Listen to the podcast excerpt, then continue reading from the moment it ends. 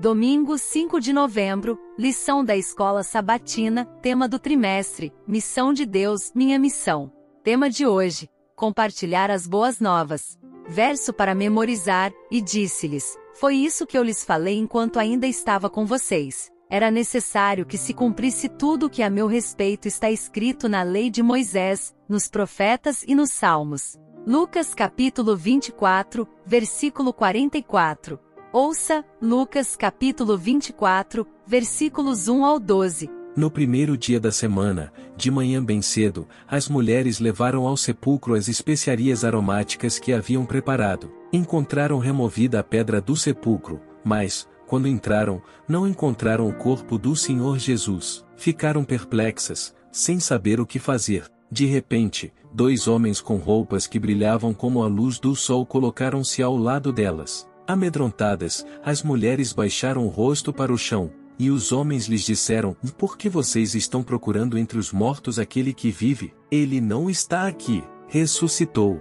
Lembrem-se do que ele lhes disse. Quando ainda estava com vocês na Galiléia, é necessário que o filho do homem seja entregue nas mãos de homens pecadores, seja crucificado e ressuscite no terceiro dia. Então se lembraram das palavras de Jesus. Quando voltaram do sepulcro, elas contaram todas estas coisas aos onze e a todos os outros. As que contaram estas coisas aos apóstolos foram Maria Madalena, Joana e Maria, mãe de Tiago, e as outras que estavam com elas. Mas eles não acreditaram nas mulheres, as palavras delas lhes pareciam loucura. Pedro, todavia, levantou-se e correu ao sepulcro. Abaixando-se, viu as faixas de linho e mais nada, afastou-se, e voltou admirado com o que acontecerá. Pergunta 1. Qual foi a reação dos que ouviram sobre o Cristo ressurreto?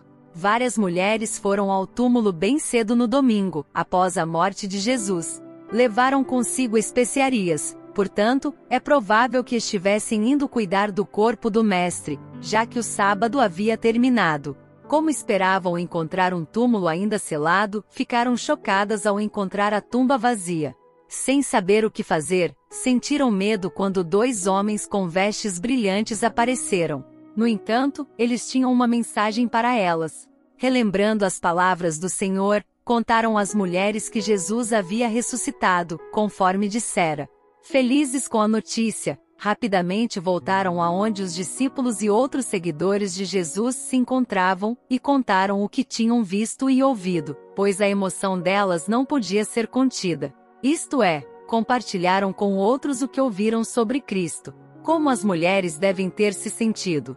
Tinham acabado de ter uma experiência incrível, que as deixou maravilhadas, mas os discípulos chamaram essa experiência de delírio, e não acreditaram nelas. Assim, sem saber se deveria acreditar nas mulheres ou não, Pedro correu para o túmulo para ver por si mesmo. Para Pedro, e para muitos de nós, há uma hesitação em aceitar algo simplesmente porque alguém o disse. Embora Pedro tenha ouvido o relato das mulheres, ele só compartilhou da experiência delas mais tarde. A princípio, tudo o que viu foi um túmulo vazio, e isso deixou-o admirado com o que tinha acontecido. Sua experiência no túmulo não foi a mesma das mulheres. Independentemente da reação de Pedro, assim que as mulheres ouviram a notícia sobre Jesus, quiseram compartilhá-la. Que motivação maior para a missão pode haver do que contar a outros sobre o que Jesus fez por nós? Que estímulo maior pode haver do que espalhar as boas novas da salvação em Cristo, nossa esperança? Precisamos ter uma experiência pessoal com Deus antes de compartilhá-la. Nosso desejo de dividir com os outros o que tanto amamos deve ser parte crucial de nossa motivação para a missão. Afinal, não podemos repartir o que não temos. Quais são algumas das experiências que você teve com Deus e seu amor e que são preciosas para você? Elas o motivam a alcançar outros com as boas novas? O próximo tema da lição será um fundamento profético. Reserve um tempinho e ouça. Deus te abençoe. Até lá!